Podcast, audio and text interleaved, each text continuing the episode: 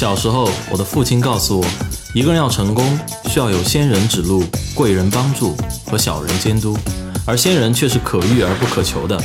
所以我今天就要做一个死皮赖脸的小人，去死磕一位位的仙人，希望用他们的故事可以照亮大家的前路。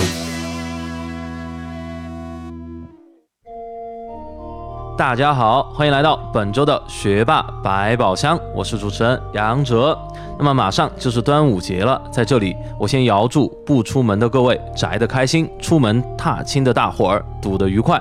重点是，无论在啥时候，大家都别忘了听听我们的节目。队长我就在手机上陪大家过节了。那么本周我们邀请到的是一位很神的嘉宾，来自英国牛津大学的 IY 令终身学者孙超伦。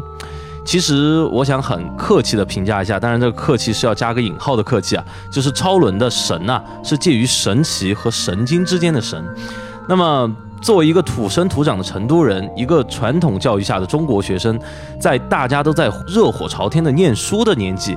孙超伦却在图书馆苦苦的钻研台湾问题。那么在他初二的年纪，他就写出了三万字的学术论文，在学界一鸣惊人。那么他也由此开始从成都迈向世界的步伐。他也由此开始从成都迈向世界。牛津大学 IY 令终身学者，爱尔兰国立大学神学学士，伦敦大学国际政治伦理学硕士候选人，都柏林大学圣三一学院国际和平研究硕士。他的标签就是在世界最著名的大学学最不接地气的专业。今天就让我们一起来聊一聊超伦的故事。来，伦哥和大家认识一下。嗯，大家好，嗯，非常高兴可以来到《学霸百宝箱》这个节目。嗯，好，那伦哥有一个，我现在非常惶恐，因为我这个现在拿着你的这个履历在看呢，就首先有多少个学位，我有点数不过来。然后还有一个就是说，我看到一个非常闪亮的东西，叫做牛津大学 IY 令的终身学者。我们能不能谈一下什么叫 IY 令？哦，它这个呢是叫全称呢是叫 International Young Leaders Network，它是一个在牛津大学致力于领导学的培育的，呃或者青年领袖的培育的一个课程。那当当他选你成为他的这个，嗯这个。呃，课程或者这个平台的学者以后呢，这个是一个终身的关系。那在你呃三十五岁之前呢，你更多是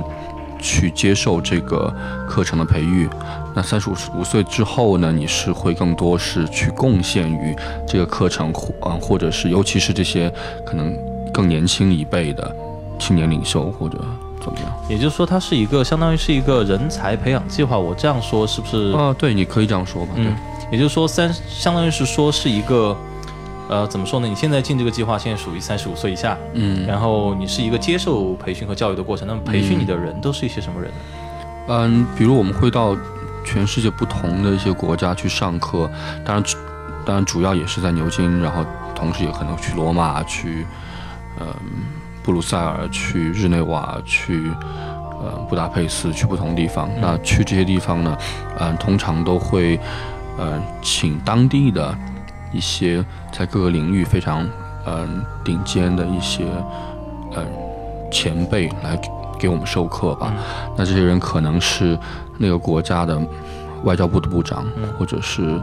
嗯，国会议员，或者是大学教授。那有一些也是可能曾经从事过。政治或者是呃学术的工作的一些人，对，啊，就比如说我们零九年有一次是去这个呃匈牙利的布达佩斯，是，比如我记得有一个人，他现在是国会议员，是，但是呢，在嗯匈牙利还是在东欧巨变发生之前，他是长期是在荷兰的，他最高都已经做到荷兰的联邦政府的什么部长吧。然后后来这个巨变发生以后，他就觉得他有这个使命感，要回自己的国家去服务嘛，所以他就回去。那么，因为我看到就说伦哥，你是一个土生土长的四川人，你是怎么样看人民北路小学、树德实验中学，然后成都十八中，然后四川师范大学，一路走到牛津大学一个 IY 令的一个终身学者的？这是这个过程，能给我们简单介绍一下吗？这可能不是太确定应该从什么地方开始说，但是呢，嗯，我想从这个课程或者从牛津大学他们的角度上来说，他希望去找特别的人，找特别的人，找特别人。然后这些人他们是是有一个很硬的要求，就是你不是说你很优秀，你大家觉得你有做领袖的潜力，而是你已经在不同领域在扮演领袖的角色。OK，可能初中的时候，我想也没有太多的特别的地方，但是呢，我嗯、初二开始呢就开始可能思想开始萌芽吧，所以就开始读一些民国史啊相关的国共内战啊，嗯或者这些民国这些人物的传记，所以这个是思想萌芽的一个开端吧。所谓思想萌芽，具体指的是就是可能你在这个之前，你只是一个小孩子吧，嗯然后然后你也没有特别喜欢读书或者之类的，那到可能十三岁这个时候，读初二的时候就开始真的去看一些严肃的作品啊，而且就有很浓厚的兴趣去看这些政治啊、历史啊方面的书。有什么契机吗？对，幼儿园的时候就莫名的觉得。那些国民党的人很有意思，穿的衣服很好看呐、看起来比较有文化之类的。当时当时这方面的知识是在哪里接触到的呢？比如说幼儿园，就是抗抗日剧啊这种 国共内战电视剧吧，其实也没跟其他人没有任何任何差别。嗯但是可能就是因为我太肤浅或者太看表面的东西吧，所以我就深深的被他们的衣服好看，对着装啊这些气质啊吸引吧。啊小学的时候好像在这方面没有特别的什么东西，但是初中以后呢，对那个时候因为有就有网络了嘛，是啊因为对大家初一就有网络，所以也有交台湾的网友啊之类的，然后就好像又重新激发起以前好像已经被埋藏了有点久的这么一个兴趣，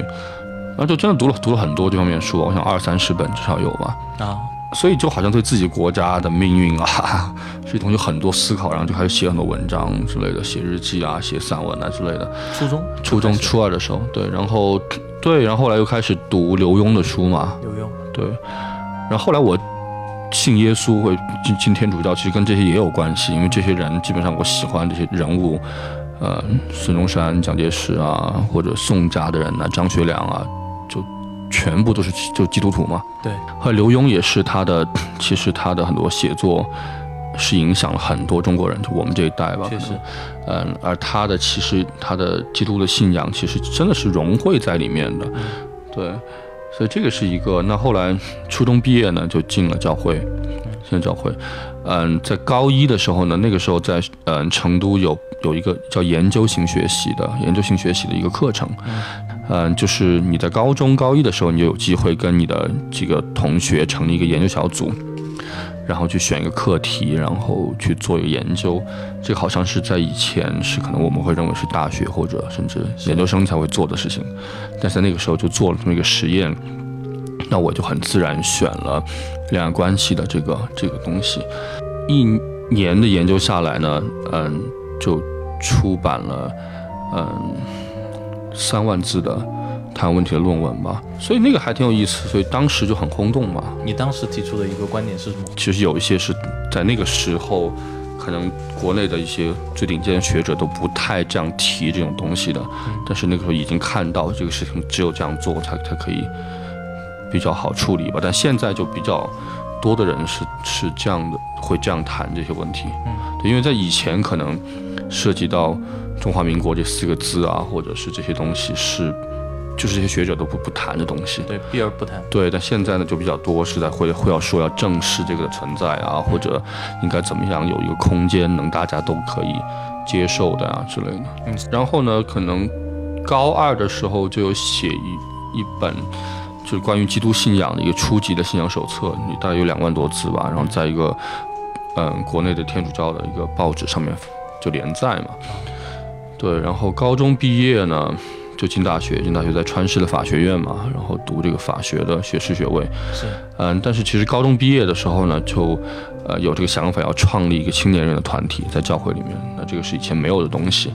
嗯，所以嗯大一的时候那个十月份就创立了这么一个叫成都天主教青年团体的这个团体。那那个时候只有十不到十个人，就在成都这么一个那个时候也一千多万人口城市吧，然后教会所也会说有十万的信徒，但是其实能找到年轻人就只有这十个，或者在会在成都市区吧。但是到嗯零九年我走的时候，已经超过三百人，所以我们算是国内的可能单一的团体的那个时候应该算最大之一吧。啊，对，也也挺有影响力，然后也有很多境外的媒体会报道我们啊之类的，所以就可能这些事情呢，在不太是大陆的许多年轻人做的事情，所以可能别人看我的这个简历就会觉得这个人就很有趣吧对，很有趣。对，然后那做这些事情到了可能 汶川地震的时候，我们也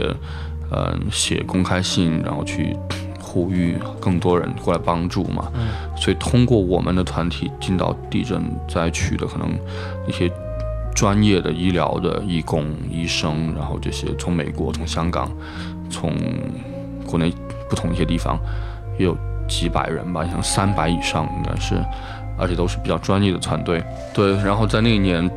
我们参，我去我去澳大利亚参加这个世界青年节嘛，嗯这是一个天主教的每两三年一次的一个活动，是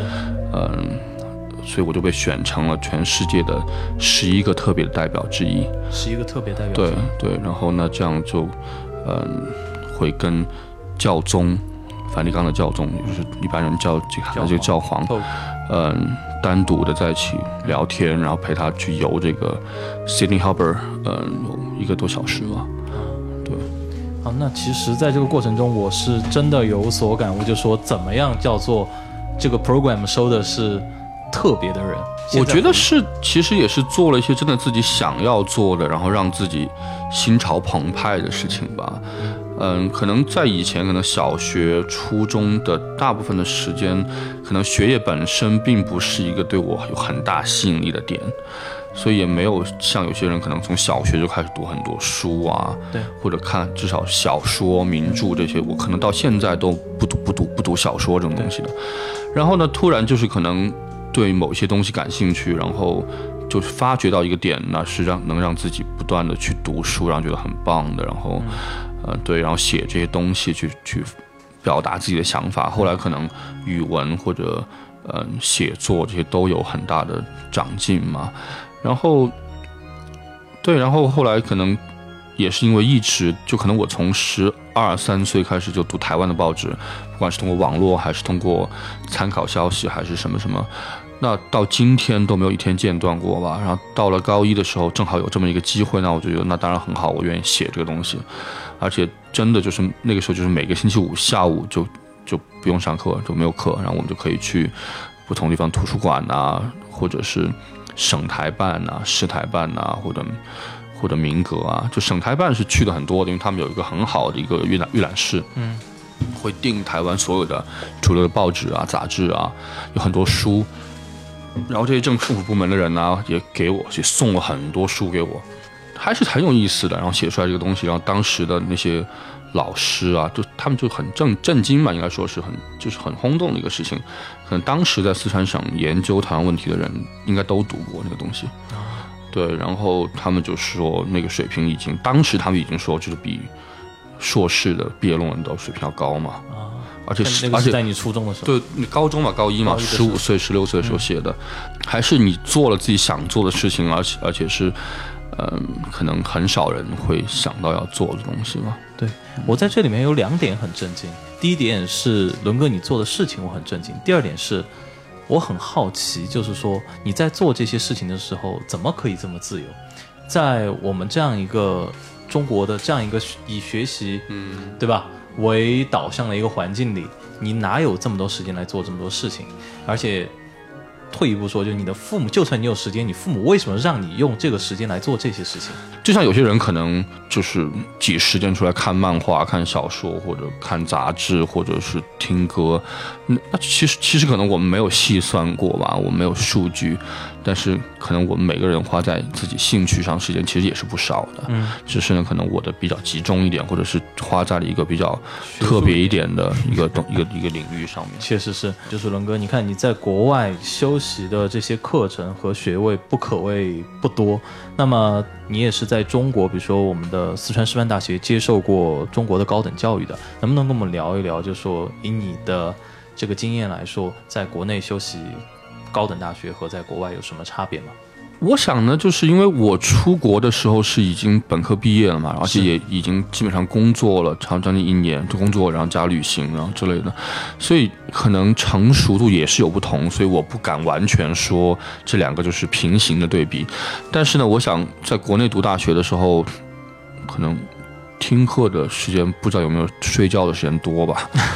然后逃课也是非常非常普遍的情况吧，是吧？所以我也不知道逃的课到底占那个课程的量的多少，是三分之一、一半或者之类的。然后你还拿到了法学学士学位，也是不错。但是这个这种东西真的真的是很普遍的情况吧，所以大家也觉也觉得这个是理所应当的事情。当然可能跟年龄也也不同吧，但是嗯，对。然后在国外以后呢，就。没有去过课吧？没有迟过到，然后没有逃过课啊？对，没有在上课的时候睡过觉，可能也是因为这个是你自己选的。一个是国外的，这是也就是呃，退一步说，我们川师不是自己选的。川师怎么讲呢？就是就是我高中就想读国际政治嘛，然后后来，然后呢，我也可能是因为我是信。耶稣或信教，就就反正心态挺好。然后高三的时候，大家都非常的紧张，我就不紧张。然后我觉得我自己牛逼的不行嘛，对，要要考个多好的学校，结果最后就这样了。对，然后那你要读国际政治，可能就很少的学校有这个专业嘛。是，那你没有到那个那个分数，可能你就只能退而求其次嘛。所以当时也是有一个我一个好朋友，是一个嗯。法学教授是个美国人，他对现在在清华做客座教授，然后他就说，其实你不一定要读国际政治，因为很多做政治的人或者做国际政治的人，他本来是学法律的，是，他就举了马英九的例子嘛，然后也是他的校友，然后。对，所以我所以这个是个启发吧，所以当当时就就做就曲线救国，对，有点这个意思吧。然后后来，嗯，到了大四写那个毕业论文的时候，我也是写什么主权与人权的关系啊，这种就所以比较偏向国际法吧。所以我觉得还是尽可能往我想要做的那个东西上面上面上面靠。对，零八年大学毕业，然后零九年年初我我回香港去。然后我奶奶就说：“呃，这个杂志上有登这个牛津的这个新的这个这个东西很有趣。然后我们也有认识的人是是在这这个学院里面的，对。然后后来就让我去申请嘛。一开始也觉得根本不可能的事情嘛，对。所以可但后来就申请了，也有这些可能，有面试，也有面试，但但同时就是也有很多这些红衣主教啊或者。”大使啊，或者就这些人给我写推荐信嘛，教授啊，所以可能也因为各方面的原因，就就被就拿到了这个通知书嘛，而且是也是一个也是一个全奖，所以他们也是负担全部费用的。那么就在七年之后，就又回到国内的时候，对国内一个氛围和国外的一个氛围，你有什么感觉吗？其实很多人可能都会提到，就是你在国外待太久，回来都会有这个文化冲击嘛。对，就是 就出去的时候有，回来还得有。对对对对，嗯，可能出去的时候没有那么强烈，因为嗯，出去读书的之前，可能零七年已经在法国做义工，然后这样待了已经差不多三个月。是，然后零八年在嗯澳洲待了一个一个一个月多一点，然后又加上可能泰国，然后香港可能也。反正就在外面有两两个月的时间，所以那种很强的那种冲击的那个过程，其实已经已经经过了。是，嗯，对。然后，嗯，真的零九年可能去那边完全去那边读书以后，没有那么觉得就是有很强的冲击。OK，对，只是就是熟悉的过程嘛。是在说回来的时候冲击还蛮对，回来时候挺大的吧？可能也也有就是你读了这么多年书，让你回来之后有点不知道要做什么。嗯，对，所以其实可能。嗯，我想一五年的上半年其实是一个很迷茫的一个一个阶段吧。是，所以你因为那同时就是你其实你可能看我学的东西，国际政治啊这些东西，对，都不是太所谓接地气的东西嘛。所以你可能有一个很远大的理想，然后你平时。混在一起的都是那些所谓的云端的人，对，或者是学者、教授，或者是什么外交官，或者是这些人。那你、你、你、你肯，你可能你觉得你应该跟他们是一样的吧？但是你当你回到中国的时候，你发现真的不知道你自己能做什么吧？嗯，对，所以有一个是，其实我其实我想可能有两三个月是很迷茫的，甚至是可能是很低沉的一个状态。所以，我。两鬓有很多白头发，就是那两三个月长出来的。后来逐渐就开始走出这个困境的，就是就是可能觉得。其实我真的对生活要求不是那么高的嘛，就是我也可以做一个很普通的工作，或者就就是一三年的或者教这种雅思托福嘛，我就想，其实我真的就是退一万步说，我就去做这个事情嘛。是，其实也不错，收入或者你在成都，你的至少你不用担心要你要去买房子、买车或者还贷款这种事情，其实可能比很多人都好很多了。是对，所以。很难说吧，就一方面有文化冲击，另外一方面也是其实你的自我认识的这个过程嘛。到底我是谁？我能做什么？我想要做什么？所以后来你是怎么回答这个问题的？我是谁？就不知道啊，到现在都没有回答过这个问题。也不是，就是可能你接受自己不知道也是挺好的吧。从什么时候开始接受的？也就那两三个月之后，可能天气好了就接受了。大家好，这里是学霸百宝箱。大家如果想更及时的收到我们节目的信息，请关注我们的微信公众号“露露小讲堂”。那么关注的方式有以下两种：首先，微信端口进入的听众可以长按屏幕下方的二维码，点击识别，再点击关注就可以了。那么其他听众呢，可以在微信里搜索“露露小讲堂”，梅花鹿的鹿，露露小讲堂，就可以顺利关注了。另外，如果大家喜欢我们的节目，请把我们的节目告诉您的一两位朋友吧。不管他是一位几岁或者十几岁的学生，还是一位初入大学的青年，又或是已为人父母的家长，您的一次分享可能会让一位高压下的同学少爬几座大山，可能会为一位久久迷茫的大学生指明一条出路，也可能让一位操劳的母亲少几个难眠的夜晚，少几缕揪心的白发。我觉得这个真的是一个非常好的回答。天气好了，说不定就接受了。那我就想问一下，那当时没想好，其实也就回国了。那当时我们现在能不能反思一下，就是说当时在国外的七年收获了一些什么？当然有很多嘛，你有拿学位，然后读了这么多东西，然后你也见了很多，然后去了将近三十个不同的国家和。地区也好，然后认识很多不同朋友，有很多也是很好的朋友，也是非常非常优秀的一些人。所以你觉得真的，你的这个三十岁，可能比别人得到的要多太多了吧？然后可能很多年以前已经有，就是朋友就前些年可能金融很好的时候啊，可能他们挣了很多钱呐，或者之类的。所以，但我都觉得那个时候我就说，可能钱是挣不完的，但青春是有限的嘛。是。那你可能二三十岁出去旅行，跟你退休以后去旅行是两回事吧，或者你成家立业以后，那完全是不同的情况。是，所以我觉得这个已经很棒了吧？就你已经其实比别人得到太的多太多了。是，对。那么其实，在这七年当中啊，刚才说说去到三十多个国家，就经历很丰富。能不能举一两件你印象比较深刻的，跟我们聊一聊？可能不是那么具体，但是我会想分享，就是。嗯，大部分我去到这些地方呢，我都是有当地的朋友，嗯，而这些人呢，基本上没有华人吧，嗯，其实不是太跟亚洲人打交道的，在国外，嗯，因为我就是说的很直白一点，我觉得我出国不是为了跟中国人待在一起嘛，嗯，那我回国还有大把时间，因为我觉得非常普遍的，今天的留学生出去了很多年回来，嗯，没有什么。受到任何的真的西方文化的熏陶，或者那个国家文化熏陶，他没有融，没有融入，甚至没有尝试融入主流社会，或者去认识别人的文化是怎么样的？你觉得这个是为什么？有很多啦，其实可能在不同场合，我我有我有聊到过这件事情，就是中国的开始人有人出国，可能是从清朝末年开始的，是嗯对。那这些出国的人，一直到可能八十年代末，这些出去的人都。有共通的地方，因为他们知道我们自己的国家是一个弱国，是一个穷国，所以我们非常非常难有机会可以出国。嗯，所以当有机会去国外的时候，他们真的是瞪大了眼睛，要要想要睁眼看世界嘛，想要去学习别人的先进的东西，然后可以带回自己的国家，可以报效自己的就自己的国家。所以你想，可能周恩来或者邓小平这些人，他们去国外，法国或者哪里去勤工俭学。就所谓勤工俭学，你真的去了解他，根本就没怎么读书吧，他就在打工吧，基本上是。但是呢，你他可能在那儿待了也没有那么多年，但他回来，他的不管他的气质、他的思维、他的着装，真的就非常的有有不一样，有国际观嘛。但是到了可能尤尤其是可能两千年以后，就是我们的这这个这这一代的人，或者再早一代的人，他们就可能中国变成了崛起的大国吧，有所谓的中国模式等等等等，很多也来自于很好的家庭。嗯，他们不觉得有必要去融入别人的社会，然后也融入不了。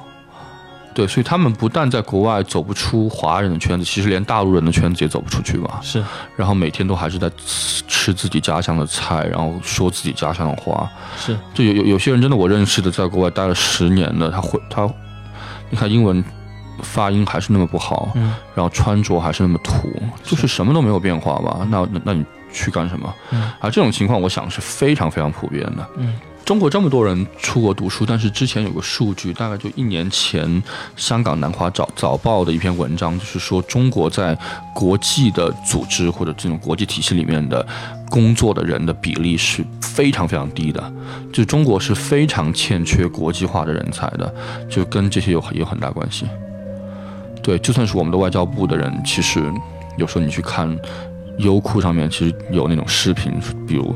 联合国的什么人权会议，然后他们为了我们国家的什么政策辩驳。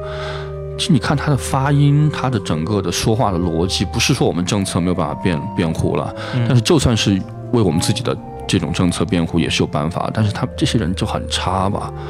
或者有一些所谓之前在微微微信上面传的很火的某某外交部的人的接受访谈多么牛逼，其实真的你真的看他们说话，那些不是就是做那个工作最基本的职业素养吗？但是，而其实他们还有很多东西是看起来就是很恼火的嘛。嗯，对，所以这是很严重的问题。所以我希望就是，其实我我认为这个是可复制的，就是是完全可以避免的。嗯，或者就是很简单的来说，你入乡随俗嘛，或者你既既然去了那个地方，或者你去了那个餐厅，你就去吃那个餐厅的菜嘛。对你不能说你去了个中餐馆，然后你自己带肯德基进去吧，这 没有道理的事情嘛。就是我想呢，就是，嗯，有两个方面在西方的文化里面，我想是他们的文化的最根基的东西。嗯嗯，这两个方面，一个是政治，一个是宗教。是嗯，就算某一个人他其实是不信教，但他的整个的文化的逻辑的所有的东西，其实是根基于这两件事情上面是的。嗯，而这两件事情呢，恰恰是我们大陆的学生完全无知的。嗯，就可能政治的东西，可能别人就会觉得，一旦别人说我们的国家怎么样，或者质疑或者怎么样，他们就会就会炸毛，对炸毛，或者就是暴跳如雷，然后不知道怎不知不知所措。但是他不会去真的可以用用一个思辨的方法或者论证的方法去跟别人说，但是同时也是在承认我们自己是有问题的这个前提下吧。对，嗯、那宗教呢，就是可能基督教呢是整个呃西方的文化的根基。对，那其实所有其实也可以说是整个现代社会，人类的现代社会是奠定在这个基础之上的。也就是西方社会，对，不止，其实不只是整个西，不只是对，因为其实你整个现代社会是源于西方的现代社会，对。对所以你现在可以想到，几乎每一个学科都是从神学或者教会的这些这些东西里面里对。面延伸延伸出来的，而可能并不是我会鼓励大家去信仰一个一个另外的一个宗教或者怎么样，而是就是。嗯，基本了解或者去尝试去了解、去尊重别人的宗教，对，而这个是很重要的一点吧。所以可能，可能我的长处呢是就是在恰恰就是在于可能我在出国之前的可能十多年以来，本来我的政治的认识、研究、思考，已经就是很可以跟他们是完全在一个平台上面聊说话了嘛。但是我通我也常常为我们自己辩辩护，但是别人可以听我说的话，对对，因为你知道他是怎么想的，或者他的那个诉求点是什么。那宗教来说，其实可能西方的人，大部分人可能他们也也有很多人是信徒，但是也不一定认识这么深。但是可能我对他们文化的根基，可能也许比他们认识的还要深。所以呢，那我就会变成一个很有对他们来说是很有趣的一个人，因为我又懂他们的文化，又懂他们不知道的东西。对，所以我觉得这个是很有意思的吧。然后也有真的有，就是有很多的朋友，不同国家的人，他们就曾经曾经说过类似的话，就是说，Kevin，我们因为认识你，对中国有很大的就是认识有很大的改观。哦，能不能说一下，比如说怎么样一个改观？就可能他们觉得以前会觉得这个国这个中国是一个怎么样的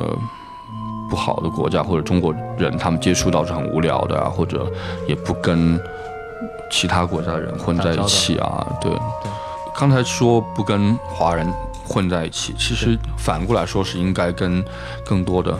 当地的学生或者其他国家的这些学留学生也好，交换生也好，混更多混在一起吧。是那有，我想有一个方法就是社团。社团，其实，在国外的大学，特别是比较好的学校，他们有非常丰富的，嗯，就是校园的生活。嗯啊，校园生活的核心就是社团。是对，有一些学校的，像呃，在英国的这些传统名校，他们有他们有些社团的能量，甚至是比大学还要大的。怎么说？就比如说默克尔去某一个大学演讲，他可能不是学校邀请他的，嗯而是一个学生社团邀请他的。好，对，就有一些辩论社，嗯，都是可能有三四百年历史的。这么厉害，对，所以他们是有很大号召力，而而且这些辩论社的历任的主席啊，这些嗯委员会的这些成员，都是在不同的国家的做总统啊、做总理啊、做国会议员，都是很在各个领域很出类拔萃的人。对，所以嗯，我想呢，就是你单纯的、很空泛的说去融入社会，或者交外国朋友，或者怎么样，这是很空洞的。我想是还是你认识自己，认识自己认识自己，然后你对自己的认识，然后对自己的喜好，然后对别人的社会、你所处的环境的认识，那这个你去找那个结合点嘛，嗯去找你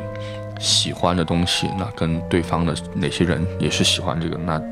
当大家有共鸣的时候就可以吧。然后在出国以前，可能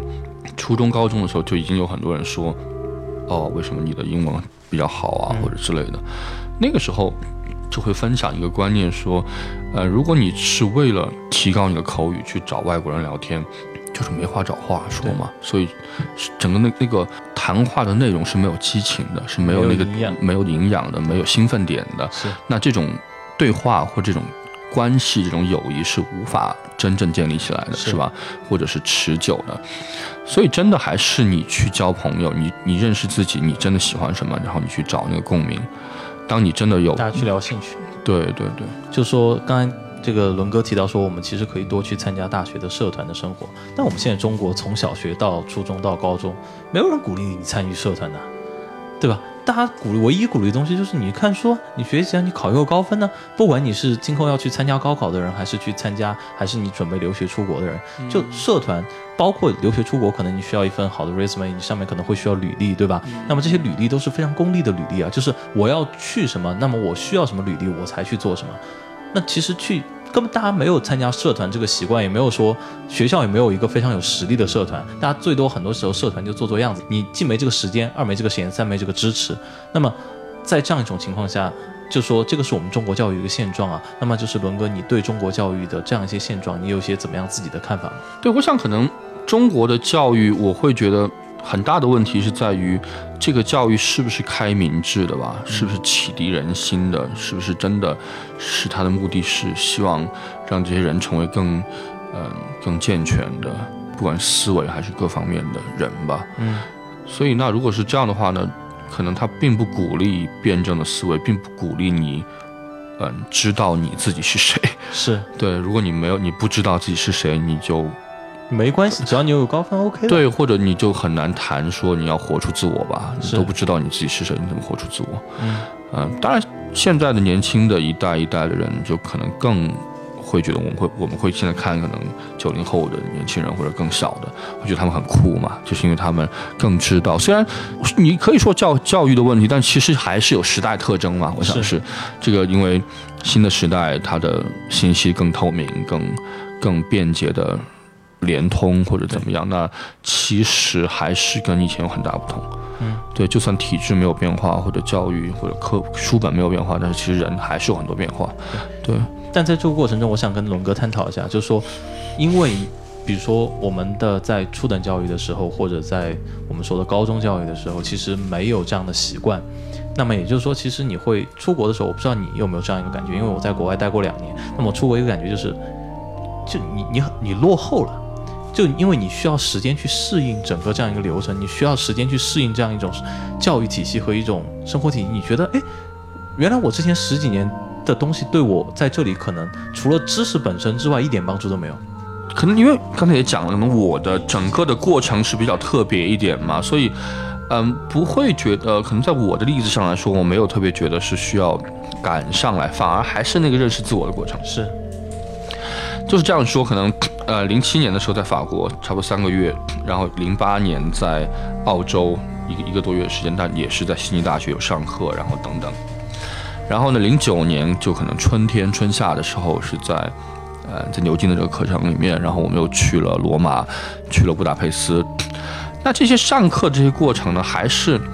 其实在这个之前，我的英文已经挺好了。是。但是呢，当你真的出国的时候，还是那个文化冲击的时候，你的自信心是不够的。对。所以你还是经常会出现你听不懂课的情况，或者别人在跟你，呃，说话的时候你就懵逼了。对，那个时候你觉得你自己是英文不够好，实际上不是的，是心理的那个障碍没有没有跨越。然后我记得我零九年开始去那边，完全在那边读书的时候呢，我就我走之前是先到香港，我就买了这个录音笔嘛，我就想，那我每天每堂课我把它录下来，如果听不懂就可以再听一遍。结果第一个学期上完了，每堂课都录了，但从来没有听过一遍。一方面是我懒，那另外一方面可能也我也觉得好像也听懂了，是对，所以可能那个心理障碍已经开始逐渐化解了。但是呢，我在课堂上是不太说话的。就在听，然后就还是你的信心还是没有真的出来。那这个是怎么出来呢？就，呃，那一零年的大概二月还是三月吧，嗯，就回牛回牛津上课，待了差不多三个星期吧。那在这个课程里面，嗯，然后你就发现我们做小组的分组，然后做这些课题，然后做不同东西。既然在这个二十多人里面。你都是非常非常出类拔萃的，很顶尖的，所以你很快就变成三个小组你自己的小组里面像副组长这样的人。然后，而我们的这些一起上课这些人，有很多都已经拿博士学位了。嗯，对，而且对，所以就是你就发现，哎，其实你既然在这么顶尖的平台里面，你都是有你的位置的，而且你是能够能完全是很棒的嘛。所以后来回到学校里面，同学就发现，哎，真的你。这个这个来自中国的同学开始上课的时候会问问题，或者挑战老师，或者怎么样？嗯，对，所以这个我觉得是有意思的。那当然，对其他的同学来说呢，这可能我会更建议是他如果有可能在更小的时候就开始逐渐，不管是父母去引导他们，还是他们自己去发掘自己的兴趣，自己是谁。然后，我想这也不单单是一个兴趣，而是一种，我想。我想要说的是使命感吧，就是你跟这个社会的关系是什么，你跟这个国家的关系是什么，嗯，然后呢，这种关系给你带来怎么样的兴奋感或者使命感或者责任心，让你去钻研或者是怎么样某一个领域的东西吧？嗯，对。那么这个过程中，我唯一一点到现在没有听到的就是说。到底父母给伦哥当时有什么支持吗？就是在你成长的过程中，因为我发现，就伦哥是一个非常有想法的一个人，而且非常善于去有第一有想法，第二有执行力，要去做这个事情。那么其实很多时候自己给自己做主。那么在这个过程中，我是完全没有听到一点声音说，就说父母有给我提供过参考没有，或者父母有给我有反对过我没有，或者有支持过我没有，或者有给我提过 concern 没有，就这样的事情，龙哥能不能跟我们讲一讲？对，因为我。家里面呢，就是整个这个是一个很民主的氛围吧。嗯，我在读小学二三年级的时候呢，我妈妈已经在一个美国公司工作，所以嗯，我想就是其实他们对我当然是有影响的，就是呃一一一个方面就是可能。我记得我大概初一的时候，我妈就逼我看那个什么世界上最伟大的推销员呐，或者这或这一类东西，或者我后来会对基督教感兴趣，也是很早就可能小学的时候，因为我妈在这个这种公司，然后她就会经常要到国外去开会啊，或者之类的，她她就很早就带圣经回来，她她不是信徒，但她她会说，在国外可能这些教育啊、慈善啊，很多都是由教会来做的，所以可能这种外面的世界是怎么样的，这个信息是通通过他们给给给到我的。而且是让你知道有外面这样的一个世界。对，然后呢，家里当然也有，就是亲戚是我妈那一辈，当然但年纪是挺大的嘛，呃，就可能四九年的时候就离开了大陆，就去了台湾，后来去了美国，所以也是从小就有一些这些信息啊，或者带一些东西回来，你会觉得哦，这个东西是很不一样，很漂亮，然后你会想要知道那个地方是怎么样的。有时候我会强调，就是在说，现在我们在讲这个三观嘛，是这个人生观。价值观和世界观，但实际实际上世界观是一个很重要的东西，而大部分的人在谈三观的时候，他其实他他自己是没有世界观的，他没有世界这个概念，所以我想这个东西是父母可以帮助孩子的，就在很小的时候，其实旅行是一种方式，让他让他开开拓眼界嘛。然后其实电影现在有很多的方式是可以引导他思考的，嗯。对，或者你看，可能初中的时候去读刘墉的书，他就是用很简单的小故事去帮助我们思考。也有很多可能好莱坞的，或者是怎么哪哪里的一个片子，可能是个喜剧片，或或者可能是讲爱情，或者是讲什么的，但但是他可能可以给人很多思考，而就是作为长辈是可以引导他们去想到一些他们想到的东西的吧？对，或者是给他们一些潜移默化影响。是。对，然后有一个不同就是可能我在读幼儿园的时候，我我父母就都是经常在国内到处出差，所以他们就经常带我到处走，所以我可能在幼儿园毕业之前，已经中国大部分地方都已经去过了吧。嗯，对，所以这个也是我想是有差别的，是有差别，对，就是给自己。履历上和自己的一个认知水平，对认知上就是就是，其实有些事情是潜移默化，你可能已经记不得这个地方是长长什么样子，但是在你看这个东西，然后你你在处理这些这些信息吧，我想。对。同时我也要说，这个也不是绝对，就是我也认识在成都朋友，他从来没有出过国，那他的世界观是非常非常棒的。举个例子，就是我一个很好的朋友是开西装店的嘛，那他也没有出过国，嗯，就川大历史系的，然后读研究生、本科、研究生。但是就很棒啊！那这个东西就是，其实我觉得通过阅读、通过电影、通过认知、通过很多东西，其实是可以体会的。那从小就是可能，我觉得美的东西是很重要的，就是嗯，要让孩子从小去接触和欣赏美的东西，不管是音乐，还是美术，还是什么东西，还是名山大川，还是建筑。红笔写的一百分之外。对对对，对。所以，我记得以前我们去做义工的时候，他，嗯，他们就会挂那个横幅，是就就是圣经上一段话，叫做叫做“世人以为美的事，要留心去做”嘛。我觉得这个挺有意思的。对，所以这个我想是父母是真的可以，嗯，引导孩子的。确实。对，电影啊、音乐啊这些艺术艺术啊，或者文学作品啊，或者什么东西。那么其实我觉得伦哥又印证了一个，就是刚刚我们一起提出的一个观点，叫做什么？就是其实就出国不是穿越国界，而是穿越文化，对对吧？所以他可能一个国家没去过，但是就像。龙哥刚才反驳我的说，但是他三观也可以很好，为什么？因为他经历过的东西多，因为他通过可能艺术，通过文化，通过书籍，他穿越了文化，他对别人有一个了解。对，而且或者或者就是我我我一个十多年的很好的一个朋友，然后他在大概十五年以前已经在做这种青年旅社里面的西餐馆，也是其实当然他也出国旅行过，或者短期一两个月的。游学、游历也好，或者怎么样，工作也好，但是这并没有真的在国外读书或者很长时间待过的。但是十多年以以前，我想他的世界观已经是很棒的，他现在也是这样的。对，所以我想，其实有很多机会的嘛。就是我觉得今天很多人看这些美剧啊，看这些东西，或者你身边有，或者你出出去旅行的时候，如果你住青年旅社的话，你可能。会认识很多国外的朋友啊，或者你喜欢音乐或者怎么样，你可能就有机会交到不同国家的人，或者就是，我觉得这个好奇心啊，然后是很重要的。就其实，嗯，我经常可能跟一些朋友分享两句话，一句呢是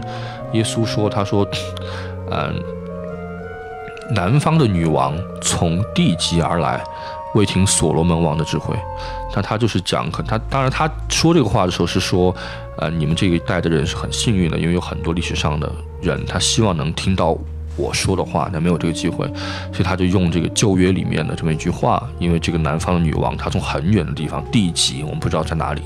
来到可能以色列，就就就为了听所罗门王的智慧，因为这个智慧是很珍贵的，嗯，那牛顿就说，呃，如果你说我。比别人看得更远，因为我站在巨人的肩膀上。就我觉得这两句话是很有意思的，就是这个巨人和智慧，你你你求不求这个东西？如果你求的话，就真的会很珍惜吧。你任何一个人人或者你身边的一个朋友，可能你还在读小学或者初中，但你你有一个哥哥在国外读书，或者在或者见的比你多，那你就会很想跟他待在一起，然后去吸收养分。其实我经常觉得。伟大的人，或者有智慧的人，或者伟大的城市，或者伟大的建筑，他们本身是有气场的。是，就像功夫里面说那种，你去传了你五千年的、五百年的功力或者什么，就是有时候我觉得，呃，我我觉得，比如香港或者罗马或者巴黎或者伦敦这些城市，都是在世界这个层面来说是非常非常伟大的城市。就我经常，比如我经常会。去香港，那我在香港我就觉得这个这个城市的精气神是非常非常棒的，就是你真的，你当你意识到这一点的时候，你去观察，你去吸收这些养分，真的其实是就像在充电，在传功力给你一样的，对，所以这些都是方法吧。我觉得一个几百年的一个建筑，一个寺庙，一个教堂，一个什么东西，一个家具，一个什么，其实。都是有它的养分的，而且而这种观念呢，当然是可能是我逐渐累积出来，但是是我想从小是可以分享给孩子们的。对对，我发现今天这个伦哥也是把这个营养和电力带了一部分过来，也给主持人充了充电。主持人听了之后觉得受益良多。那么其实我在这个过程中，整个跟伦哥聊的过程中，我能感受得到一个叫做什么，呃。也可以感受到到我们刚才说过的一个概念，叫 culture shock。就为什么？因为就说其实，呃，伦哥用自己的阅历来讲述了一些，就是可能我们大多数人可能生平不会经历过的一些经历。那么其实，在我的一个个人感觉中啊，就人类。传播知识的最好的一个方式叫做讲故事，就从我们没有文字开始，其实是通过讲故事来传递了我们的知识。那么今天也谢谢伦哥来到我们的百宝箱现场，给我们讲述了你自己的故事，希望能把你的知识也能传递给更多更多的人。那么好，伦哥，在我们今天节目的最后，你还有什么一些寄语想告诉我们的听众的吗？对，就是可能家长或者孩子自己要努力的。去或者敏锐的去发现自己的一生所爱吧，对，不管是学术的，还是音乐的，还是运动的，还是什么东西，是，然后去跟伟大相结合吧，那些比你大很多的东西去结合，去找你们之间的那个连接的点吧，不管是文化，还是建筑，还是美学，还是什么，还是那个人，对，好。那么再次感谢我们的孙超伦同学今天来到我们的节目的现场。那么主持人现在要去平复一下心情了。我们下周四晚上十点学霸百宝箱不见不散。再次感谢伦哥，谢谢。好，伦哥再见，再见。